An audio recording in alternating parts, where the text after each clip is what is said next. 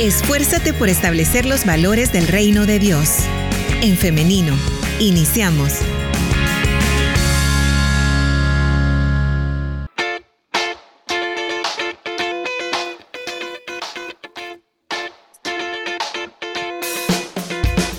Ocho minutos nos separan de las 10 de la mañana, son las 9 con 52 minutos. Estamos de regreso con más de En Femenino y ya estamos listas con la entrevista que corresponde a esta mañana.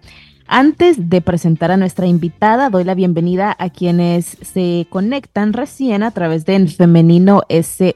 Les invitamos a participar por medio de los comentarios, también a través del 78569496. Ya tenemos lista entonces a nuestra invitada, la licenciada en teología Brenda García. Adelante, licenciada, bienvenida. ¿Cómo está? Hola, buenos días, Liz. Qué gusto estar acá con ustedes nuevamente.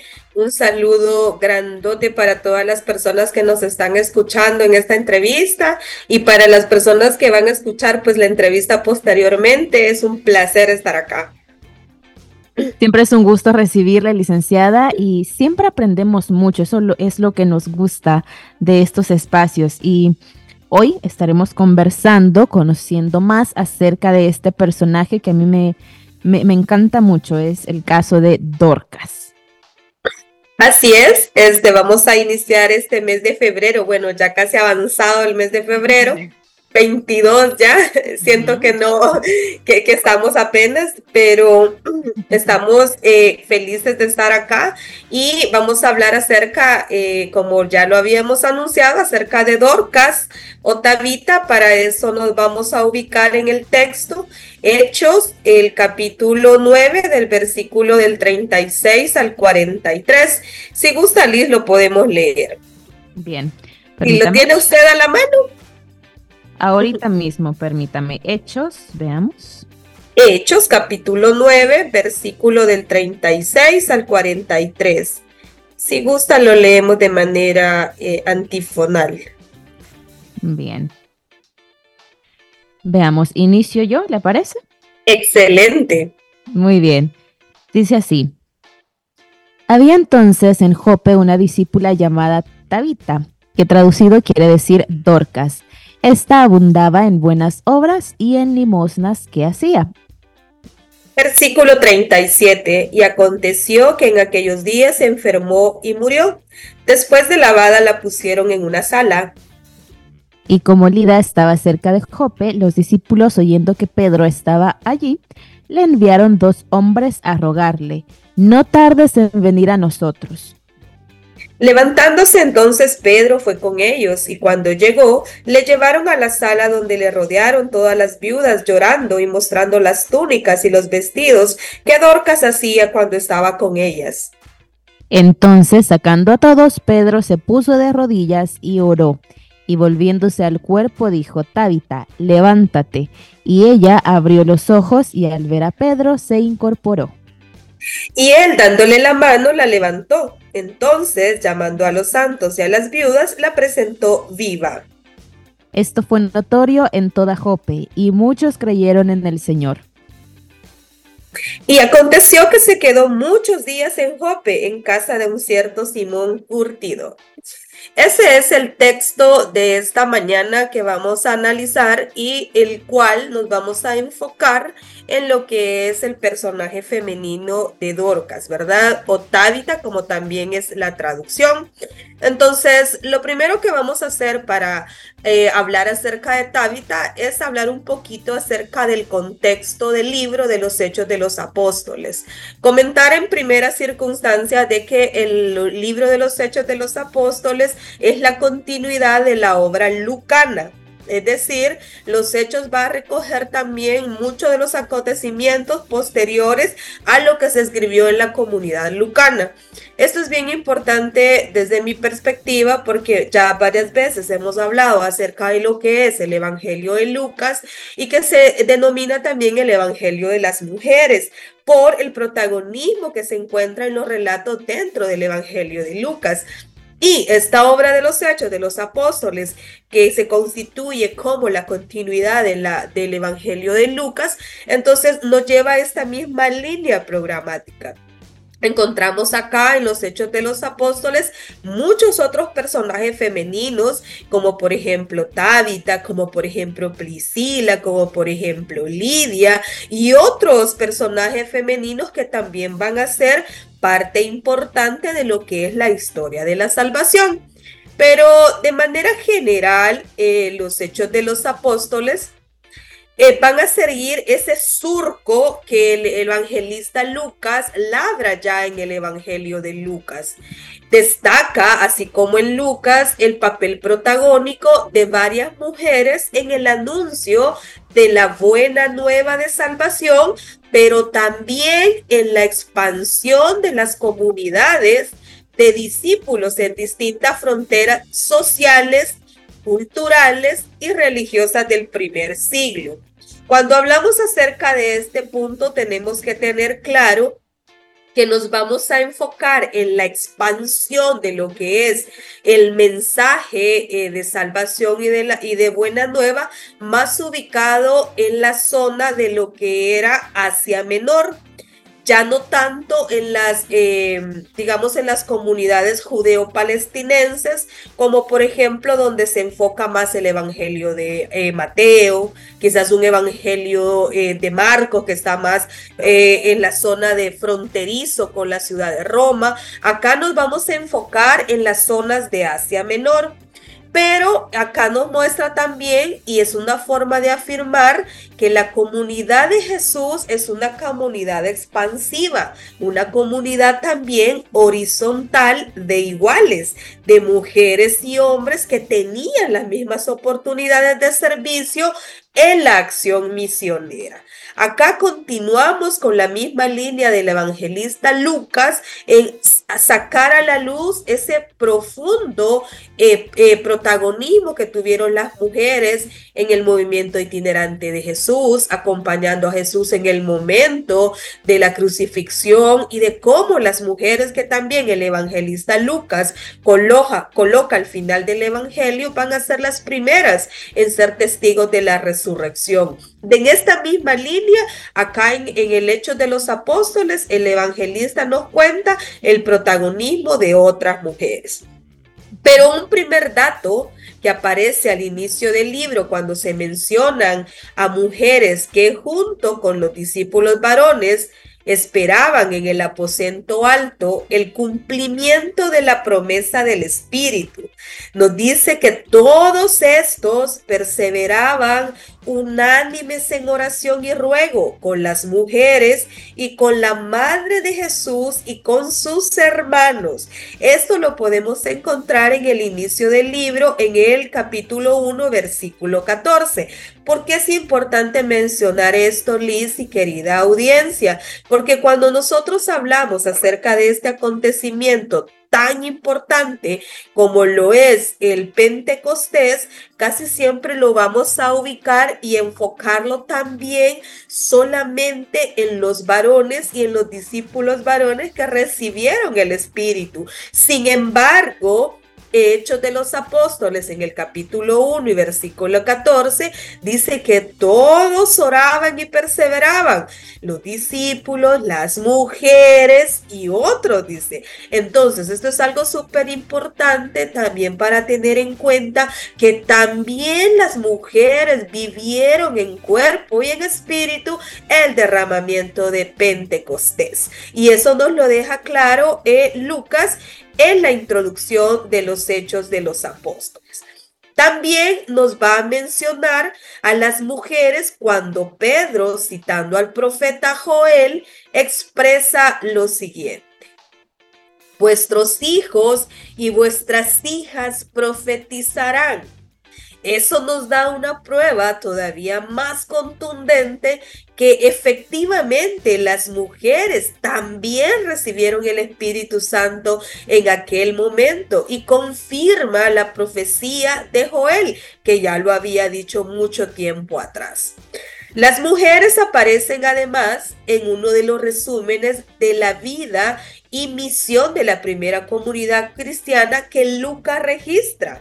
Y por eso nos dice, y los que creían en el Señor aumentaban más, gran número así de hombres como de mujeres. Eso lo podemos ver en lo que es Hechos de los Apóstoles en el capítulo 5 en los versículos en el versículo 14.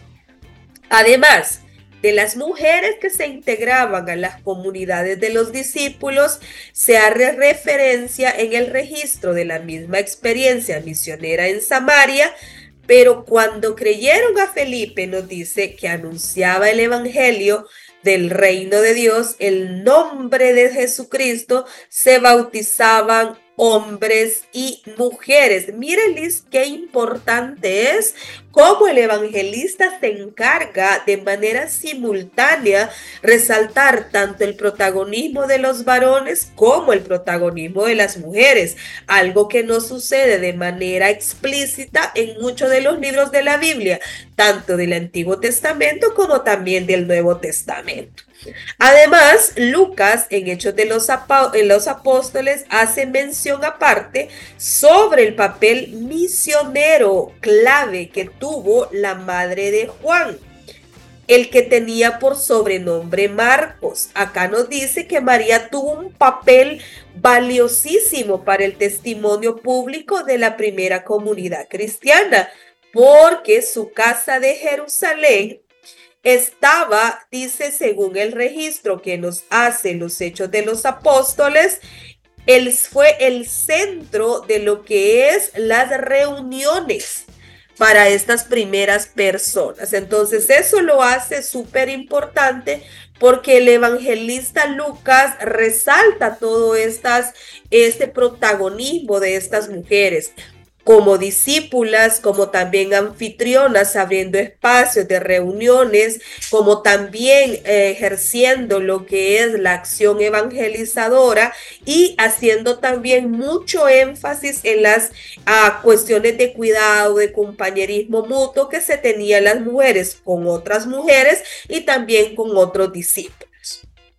Además de esto, eh, nos proporciona otra información en lo que se registra también el Evangelio fue cruzando otras fronteras geográficas en las cuales tuvieron un papel importante en la expansión del testimonio cristiano. Y estas mujeres que las mencionaba al principio van a ser, por ejemplo, Lidia, las testigas de Tesalónica, que no las conocemos por nombre, tenemos a Priscila, tenemos a las cuatro hijas de Felipe, que el mismo evangelista se encarga de decirnos que eran conocidas como profetas. Imagínense qué importante toda esta información que el evangelista nos deja en los primeros capítulos de lo que es el libro de los apóstoles. No sé si tiene algún comentario al respecto. Estamos escuchando con atención porque ya se nos ha preparado el contexto, ya tenemos un antecedente para ahora presentar a nuestra protagonista de esta mañana. Así es. Entonces, en, dentro de todo este panorama y de una pequeña introducción, entonces tenemos que Dorcas o Tabita fue una de estas mujeres. A ella solo se le menciona en el capítulo que nosotros recién leímos, en el capítulo 9 del versículo 36 al 43. Y se nos dice que su nombre en griego es Dorcas y en arameo es Tabita que significa gacela. Y esta discípula también se nos cuenta otro dato que vivía en Jope y era muy conocida debido a sus obras de caridad en beneficio de personas vulnerables e indefensas. Y nos destaca el, el, el libro de Hechos haciendo énfasis en las mujeres viudas. Dorcas, según el testimonio de los hechos de los apóstoles, comprendió claramente que el seguimiento de Jesús implicaba un compromiso público con los marginados de la sociedad. Un compromiso, estimada Liz y estimada audiencia, que nos orienta a revertir, a invertir el destino de los vulnerables, de los indefensos y de los oprimidos. Acá, estimada Liz, yo hago una primera pausa porque Hace algunos días comentaba acerca eh, de este personaje, Tabitha, en una comunidad y les decía, queridas hermanas, ustedes tienen en la memoria en este momento a una persona que dentro de su comunidad haya sido tan importante que después de mucho tiempo todavía se le recuerde y las hermanas bien lindas empezaron como a pensar, ¿verdad? Y a recordar y cada una de ellas me decía, sí, yo recuerdo a mi vecina, que mire, mi vecina, cuando mis hijos estaban pequeños, ella me los cuidó. Y decía otra, sí, yo conocía a una hermana que mire, qué buena esa hermana que venía y nos daba algunos alimentos y todo eso. Entonces fue así. Ellas, eh, cuando yo hablaba acerca del personaje de Tabitha, ellas empezaron a recordar y yo les dije, mire qué importante es el nosotros traer a memoria o que viva como memoria histórica este testimonio de otras mujeres, al igual que el de Tabitha que fue tan importante su testimonio que imagínense que lo tenemos plasmado en uno de los principales libros de lo que es el Nuevo Testamento. Entonces, proseguimos, Liz. Claro, adelante, ¿no? Qué, qué, bonito este ejercicio, qué especial hacer este ejercicio de recordar, porque a veces vamos un poquito en, en automático y no, rendimos homenaje y no nos seguimos llenando de ese espíritu de mujeres que nos han antecedido a nosotras para que hoy estemos acá. Exactamente, y de hecho, este, yo lo pensaba mucho, ¿verdad? Y, y de verdad que se me hizo el, corazón chiquito, porque yo recuerdo, y, bueno, hasta la fecha, este, muchas de las personas que conocieron a mi madre la recuerdan de esa manera. Eh, mi madre se llamaba se llamaba Valentina, entonces era conocida como la niña Tinita.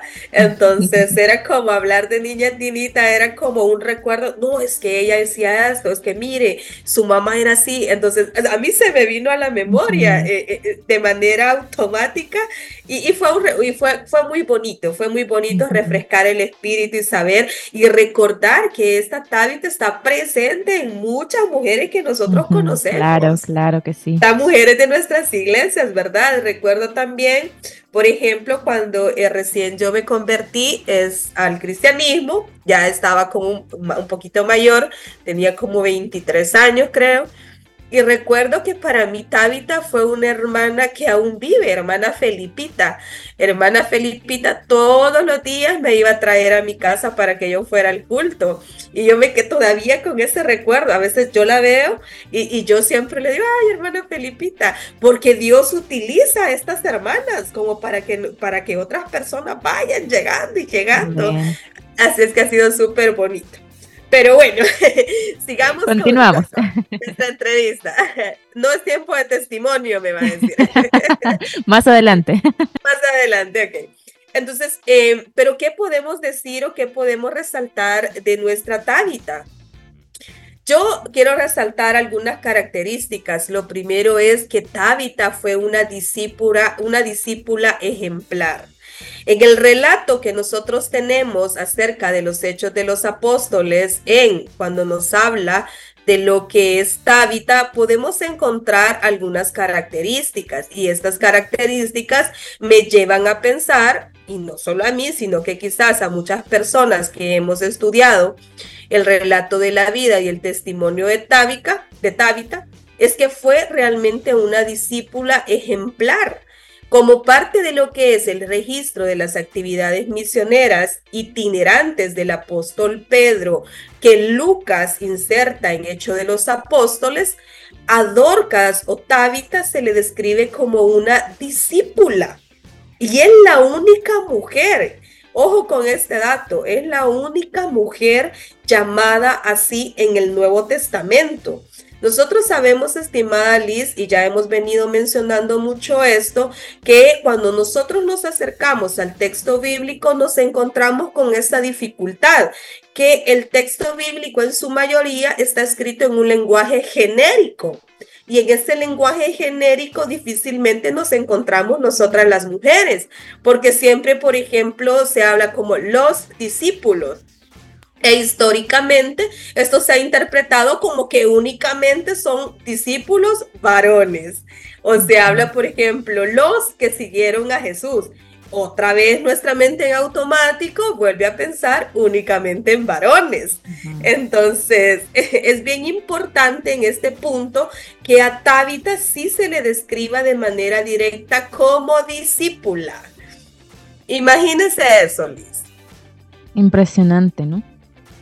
Sí, Lucas presenta a Tabita como una discípula con una preocupación particular por las personas vulnerables e indefensas de Jope y hace énfasis en lo que las viudas. También hace énfasis en su calidad de vida cristiana, de su comprensión del seguimiento de Jesús de su testimonio público que afirma que se trataba de una creyente ejemplar. Y no con eso todavía nos dice de que además de ser generosa con su dinero, o sea, atender las necesidades económicas de las personas, lo fue también con su tiempo, porque dice de que abundaba en buenas obras y con habilidades y sus destrezas. Es decir, nos cuenta también el relato que ella confeccionaba túnicas y vestidos, pero también que dice que se las donaba, dice, a las personas necesitadas. Imagínense qué testimonio más impresionante el que nos deja Tabita. Es decir, era una persona totalmente comprometida con nosotros. Tabita había entendido de manera real, encarnada, lo que significaba el seguimiento de Jesús. Se trataba de atender, de comprender, de acompañar de manera integral a las personas no solamente con dinero, no solamente con tiempo, sino también poner al servicio de los demás los dones y habilidades que Dios le había dado. Imagínense qué tremendo nuestra eh, Tabita. Y creo que las personas que nos están escuchando, eh, ya tenemos a una Tabita en mente. ya, claro, sí.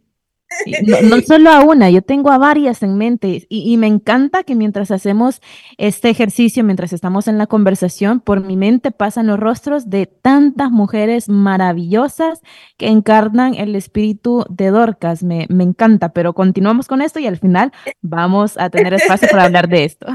Sí, gracias. Eh, eh, sí, es, es, es tan impresionante porque volvemos a lo mismo, muy pocas veces se detalla en la narrativa de nuestros textos bíblicos algo tan particular de un personaje y que lo haga de esta mujer como lo hace, es porque realmente impactó a aquella comunidad y le impactó de tal manera que era necesario que quedara en registro y que se volviera histórico.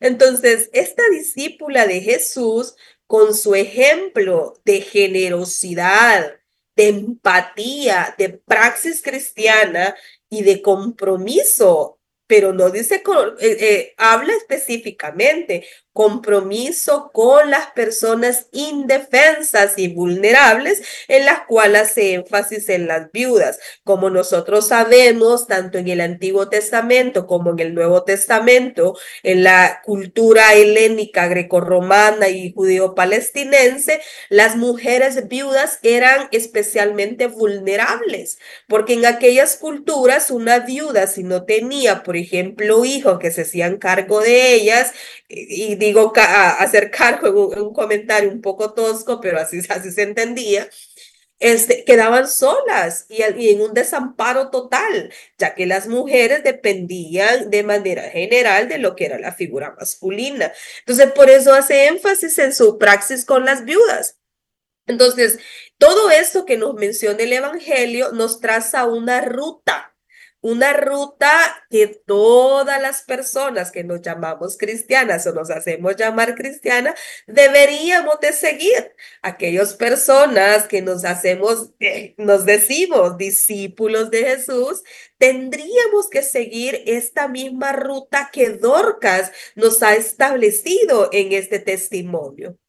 La práctica de las buenas obras antes que una desviación de la fe cristiana o una politización del Evangelio que muchas veces también sucede.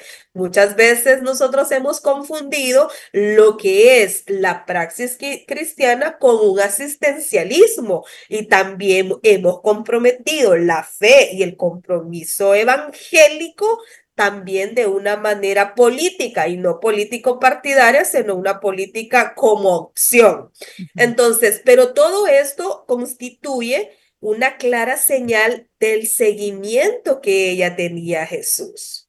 En otras palabras, y lo afirmamos nuevamente, quien se diga o quien se reclame como discípulo de Jesús tiene que tener la ineludible responsabilidad de actuar como Tabita, es decir, realizar buenas obras, de preocuparse por el bien común, de poner a disposición sus habilidades y sus dones y, ¿por qué no?, también ayudar de manera material cuando se puede y cuando la necesidad lo solicite.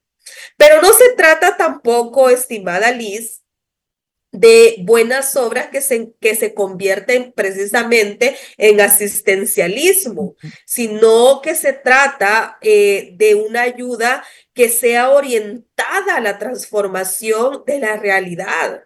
Es decir, que pueda ir y que pueda ayudar a ser agentes de cambio de nuestra sociedad agentes de cambio en una sociedad en cuáles dimensiones nos movemos, económicas, sociales, políticas, eh, culturales y religiosas. Y bajo el testimonio de Tabitha, sabemos que eso es posible. Claro. Licenciada y audiencia, vamos a ir avanzando un poquito más rápido por el tiempo porque quiero tener un espacio, aunque sea pequeñito, de reflexión final. Así que les invitamos también a que en este momento estén participando con nosotras y nos comenten los nombres de algunas mujeres que ustedes consideran en su vida encarnan este espíritu de, de Dorcas. Adelante, licenciada. Excelente. Vamos a ir avanzando entonces por el tiempo. Y vamos a, otra característica de Dorcas, es que era una mujer emprendedora.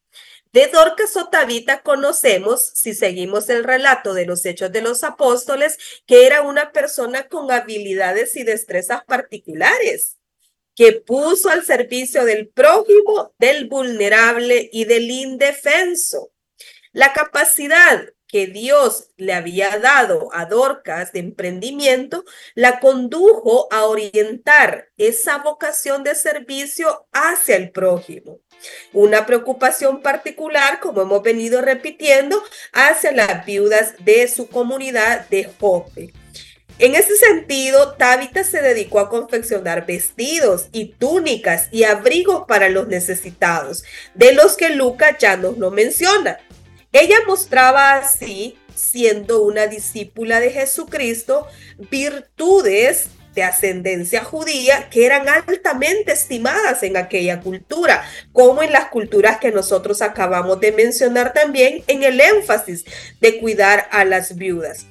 Dorcas o Tabita hizo que esta, esta costumbre fuese especialmente querida para sus amigos, para sus vecinos, con su ejemplo caridad cristiana, Tabitha nos pone a pensar siempre en qué dificultades tienen los prójimos, eh, nuestro prójimo para sobrevivir en una sociedad como las actuales, Liz, que ignora, invisibiliza y descarta a quienes según los criterios de producción y rentabilidad son accesorios o descartables. Es decir, aún en nuestras sociedades nosotros sabemos que a través de ciertos sistemas a las personas se les considera únicamente por el valor que puede tener económico la persona y únicamente en la calidad de producción, no en ver la calidad y, y de estar pendiente de la sostenibilidad que puedan tener estas personas. Entonces, con el ejemplo de Tabitha, nosotros eh, volvemos a énfasis en el, ministerio cristiano que ella tenía, orientado, como el mensaje entero del, del texto bíblico nos dice, orientado a los pobres, a los marginados, de la historia y de la sociedad. Finalmente, estimada Liz, resaltamos que a través de Tabita nosotros podemos conocer una figura de misionera cristiana. Ante el dolor de la comunidad de Jope, cuando Tabita muere, y se había escuchado también que Jesús ya había obrado en todas estas comunidades y que sus discípulos también habían sido receptores de la bendición que, que Dios a través de Jesús había dado, sabían que Pedro estaba en una comunidad cercana. Cuando las personas de la comunidad de Jope se dan cuenta que Tabita muere, van y llaman de manera rápida a Pedro, pues sabían que Pedro, y como decía el mismo texto, nos cuenta que Pedro solo con su sombra sanaba, pero no solo por ser Pedro, sino porque Pedro era receptor de la voluntad de Dios a través de Jesús y que él había así estado ahí con Jesús. Entonces van, lo llaman y le piden especialmente que pueda salvar a Tabita. Pedro, al conocer el llanto, al saber eh, de la necesidad de las personas que querían que, que Torca fuera sanada, sanada, entonces dice el texto que se arrodilla y es vuelta a la vida. Imagínense qué impresionante también que a través de, de Dorcas, de Tabita, se hace posible que también la bendición de Dios a través de Jesús y por extensión a sus discípulos se haga posible. Aquellas personas que habían escuchado de los milagros de Jesús acerca, y también de los milagros que ya los discípulos venían realizando y que no creían a través del testimonio de Tabita, creyeron, Liz creyeron a través de ver la gran obra que se hizo de traerla de vuelta a la vida. Y esta obra de traerla de vuelta a la vida, hago énfasis, no es por ser Pedro, sino es porque Pedro había sido ya depositario de lo que era la acción de Dios en la vida, una acción de un Dios que procura la vida y que está presto a escuchar el clamor de su pueblo. Desde el Éxodo nosotros venimos escuchando escuchando esto. Entonces, para finalizar, podemos decir que el amor cristiano no tiene límites, ya que se extiende a todos los seres humanos, sin excepción y debido a la dignidad que toda persona tiene por ser hijo o hija de Dios. Amén. hay algún comentario al final. Claro, sí, eh, licenciada y audiencia, yo estaba ahora recordando que em, Dorcas o Tabita es en realidad, o fue en realidad, una mujer virtuosa, ¿no? En la descripción de la mujer virtuosa encontramos que es una mujer también emprendedora, como decimos hoy, chispa para los negocios, ¿no? Entonces, pero no solamente eso, sino tiene esta parte misericordiosa también, que tiende eh, la mano al pobre, sostiene al necesitado y en este caso con opción preferencial a, las viudas, a las mujeres. En verdad que eh, Dorcas nos enseña cómo podemos ser hombres y mujeres que impacten a la sociedad, que se siguen necesitando mujeres y hombres como Dorcas. Y ya se dijo, no era conocida por ser generosa, compasiva, eh, por buscar el bien de los demás. Y a mí me pasaba algo mientras estudiábamos este texto y era que me, tenía la necesidad de querer abrazar a Dorcas. Y digo, bueno, a Dorcas como tal no puedo hacerlo, pero sí puedo hacerlo con otras mujeres eh, en mi vida, o a mí me gusta llamarlas mujeres de mi vida, que, que son esas mujeres incansables, esas mujeres que uno se queda impresionado al estudiar o al observar su vida, ¿no? Y yo, yo quisiera tomarme el atrevimiento, licenciada y audiencia, de mencionar a algunas mujeres que son en verdad impresionantes. Cecilia Anaya, mi mamá, Margarita Portillo, mi abuelita paterna, Rosa Peña, mi abuelita materna, y mi jefa Lilibet de Castro. Estas son mujeres que están en, yo le llamo así en mi top de ejemplos, pero, em, y claro, no, acá si me pongo a mencionar a todas no terminamos hoy, pero nos puede servir para hacer un ejercicio de expresar a estas mujeres lo que significan en nuestra vida y lo que significan también su aporte a la comunidad, a la familia, a la sociedad.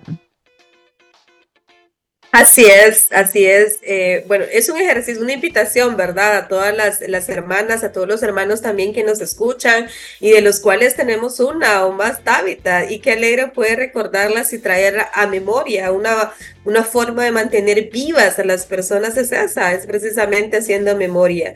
Quiero finalizar esta mañana y dando gracias por, por la oportunidad de estar nuevamente con ustedes. Es un espacio de bendición, de crecimiento para todos, para todas.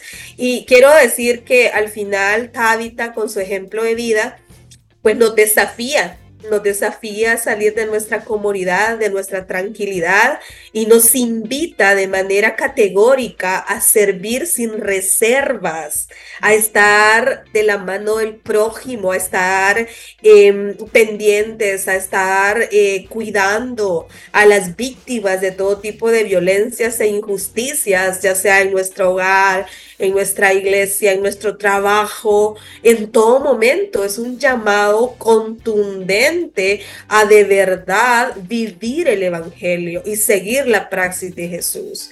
Además, el ejemplo del Tábita nos invita a decir no a la indiferencia, no al egoísmo, no al individualismo y nos invita a ponernos al servicio de los demás. Estimada Liz, audiencia, por favor, copiemos esto, aprendámoslo y digamos no a la indiferencia, no al egoísmo, no al individualismo y sí a ponernos al servicio de los demás. Muchísimas gracias, Liz. Muchas gracias a usted también, licenciada. Antes de despedirnos, me gustaría compartirle algunos comentarios. Por acá nos envían un mensaje y nos dice hermana Irma de Morales, hermana Raquel de Durán, hermana Celia, viuda de López, son unas mujeres como Dorcas, nos dice por acá nuestra oyente Vicky. Me encanta que se les ponga nombre y apellidos, así que si usted, eh, si nos está escuchando, hermana Irma de Morales, hermana Raquel de Durán, hermana Celia, viuda de López, les saludamos, les enviamos un fuerte abrazo. Daisy García Funes nos dice, una gran enseñanza para todos como hijos de Dios, que el Señor nos ayude a ponerlo en práctica. También Ana Roque nos dice, buenísimo tema, gracias por estar ahí. Hermanas, hermoso tema, que Dios les bendiga. Y así también tengo otros comentarios por acá. Nos están enviando saludos y nos agradecen también por hablar de este tema. Bien, licenciada, así es como vamos llegando al final de esta entrevista. Lo hemos disfrutado muchísimo, nos hemos sensibilizado también y de igual manera nos vamos, o al menos yo, yo lo tomo también para, para eh, mi, campo personal de, ese eh, desafío de continuar, de no cansarnos de hacer el bien y de seguir en la lucha diaria para establecer los valores del reino de Dios acá y hacerlo hoy y hacerlo desde donde nosotros podamos hacerlo. Licenciada, muchísimas gracias. Eh, esperamos que pronto volvamos a vernos. Siempre tenemos este espacio una vez al mes, así que eh, estamos listas para el próximo tema. Así sea, así sea. El próximo mes es marzo, así es que eh, podemos invitar a la audiencia a que si, si gustan que hablemos de un tema específico, pues estamos abiertos, ¿verdad? Claro, eh, sí. De hecho, tenemos acá ese espacio, la invitación a nuestra audiencia a que nos esté haciendo recomendaciones o sugerencias de temas. Así que qué bueno que usted lo menciona, licenciada, porque sí, usted que nos está escuchando, envíenos eh, ahí su sugerencia, alguna temática o algún personaje, alguna mujer eh, de la Biblia que eh, de la cual usted quiera saber más o quiera conocer más. Ahí dejamos abierta la invitación. Bien, Excelente. Muchas gracias. Un abrazo para todos y para todas. Pronto. Gracias, licenciada. Le deseamos que tenga un feliz día y muchas bendiciones. Amén. Bien, ahora agradezco a usted, audiencia, a quienes han estado participando. Un saludo, un fuerte abrazo y quiero hacerle una invitación. Esta es para el día de mañana, si así Dios lo permite, que nos encontremos nuevamente a partir de las 9.30 de la mañana a través del 100.5 FM, en internet en link.org.sv y en Facebook en Femenino SV. Nos quedamos hasta acá, pero nos vemos y nos escuchamos hasta la próxima.